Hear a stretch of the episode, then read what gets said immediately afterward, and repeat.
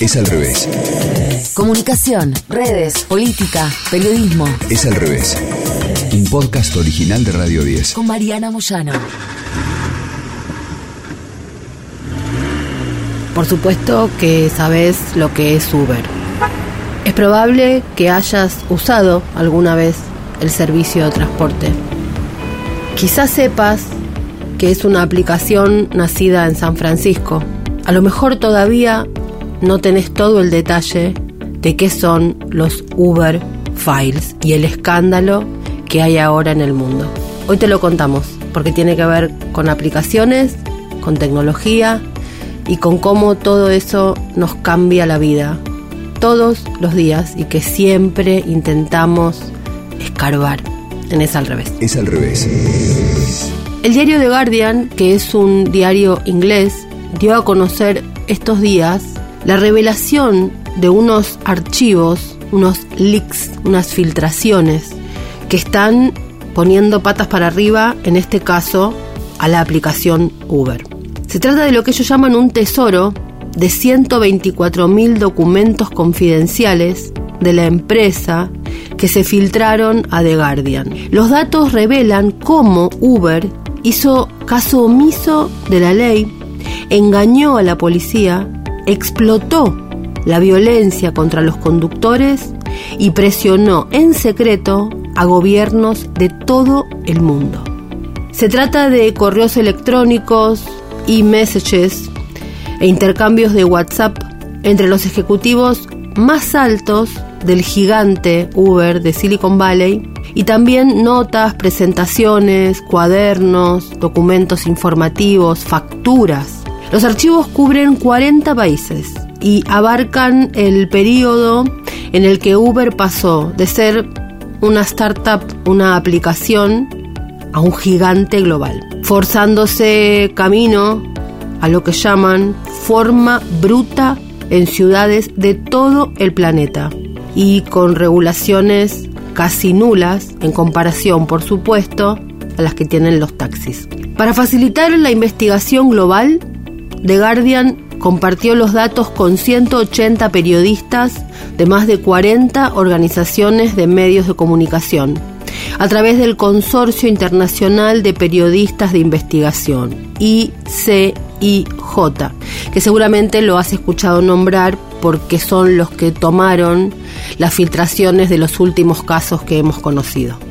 124.000 archivos internos de Uber que pusieron al descubierto las prácticas éticamente por lo menos cuestionables. A través de ellas, la compañía irrumpió en nuevos mercados, a menudo donde las leyes o las regulaciones de esos lugares hicieron ilegales sus operaciones antes de presionar para que esas mismas leyes o regulaciones se cambiaran para acomodarlas a favor de Uber. Cuando era ministro de Economía, por ejemplo, se supo que Emmanuel Macron hizo todo lo posible para apoyar a Uber y su campaña para interrumpir la industria de taxis, de tiendas cerradas de Francia, incluso diciendo a la compañía que había negociado algo con sus oponentes en el gabinete francés. Los ejecutivos de Uber, los altos, ordenaron el uso de un lo que llamaron interruptor de muerte para evitar que la policía y los reguladores accedan a datos confidenciales durante las redadas en sus oficinas en al menos seis países. Dos de los asesores de campaña presidencial más destacados de Barack Obama, David Plouffe y Jim Messina, hablaron de ayudar a Uber a acceder a líderes, funcionarios y diplomáticos. La ex vicepresidenta de la Comisión Europea, Nelly Kroes, ayudó en secreto a Uber a presionar a una serie de altos políticos holandeses, incluido el primer ministro del país. Su relación con la empresa era tan delicada que su principal cabildeo, como dicen en Europa, lobby, advirtió que era altamente confidencial y no debería discutirse fuera de este grupo. Al menos seis ministros del gobierno del Reino Unido, incluido el entonces canciller George Osborne, y el futuro secretario de Salud, Matt Hancock, no declararon reuniones secretas en las que Uber los presionó. La historia interna de cómo Uber utilizó sus conexiones con el Partido Conservador para presionar a Boris Johnson en un esfuerzo de retaguardia para detener la introducción de nuevas regulaciones de transporte para Londres también se conoce en estas filtraciones.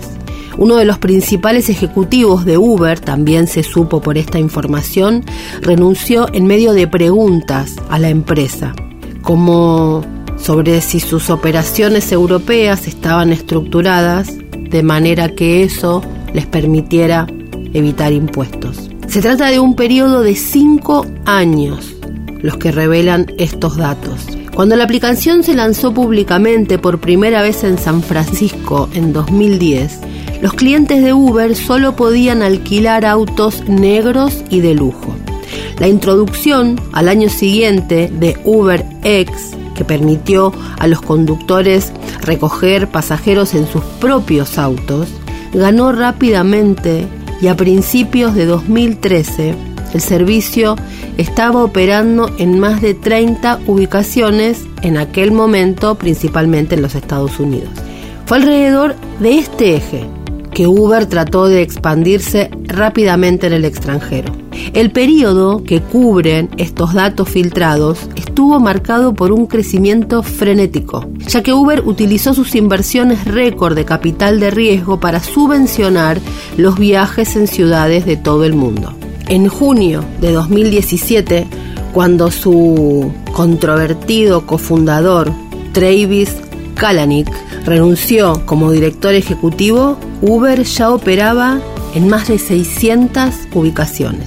A Kalanick lo reemplazó Dara Khosrowshahi y se propuso demostrar a los accionistas que la empresa podría ofrecer un crecimiento rentable. Cinco años después, Uber está valorado en 45 mil millones de dólares y proporciona un servicio de transporte on demand a 10.000 ciudades.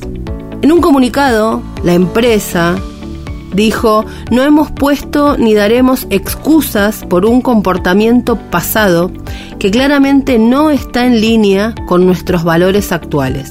En su lugar, pedimos al público que nos juzgue por lo que hemos hecho en los últimos cinco años y lo que haremos en los próximos. Uber, continúa el comunicado, es ahora una de las plataformas de trabajo más grandes del mundo y una parte integral de la vida cotidiana de más de 100 millones de personas.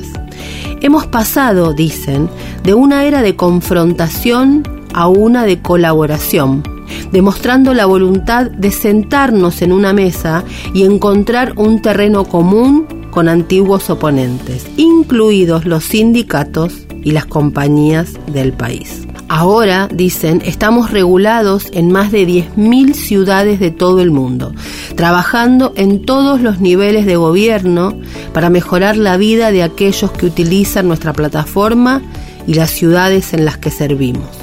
Y terminan diciendo, como resultado natural y previsible, los intereses arraigados de la industria de todo el mundo lucharon para evitar el tan necesario desarrollo de la industria del transporte.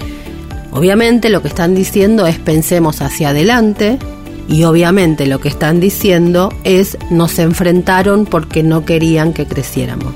Lo cierto es que hay una pregunta y obviamente esa pregunta estuvo también en Argentina. ¿Por qué Uber pudo crecer como creció? Y ni hablar con la pandemia. ¿Qué es esa empresa que era apenas una aplicación y hoy es un monstruo de Silicon Valley? Esto es algo de lo que revelan estos leaks, estas filtraciones que está publicando The Guardian y que el mundo entero, todos los medios del mundo, están empezando a levantar. Es al revés.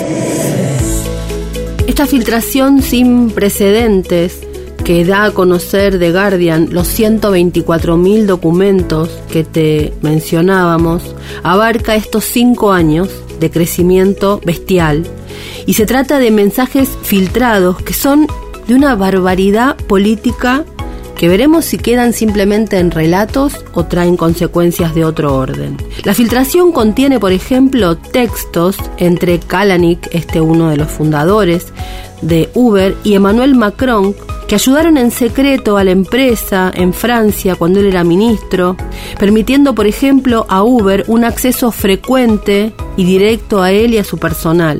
También aparece información vinculada con el canciller alemán Olaf Scholz, que era alcalde de Hamburgo en ese momento, y rechazaba a los grupos de presión de Uber e insistía en pagar a los conductores un salario mínimo. Un ejecutivo dijo a sus colegas sobre él que era un verdadero comediante. Cuando el entonces vicepresidente de los Estados Unidos, Joe Biden, partidario de Uber en ese momento, llegó tarde a una reunión de la compañía en el Foro Económico Mundial, en Davos, Kalanick envió un mensaje de texto a un colega. He hecho que mi gente le haga saber que cada minuto tarde que llega es un minuto menos que tendrá conmigo.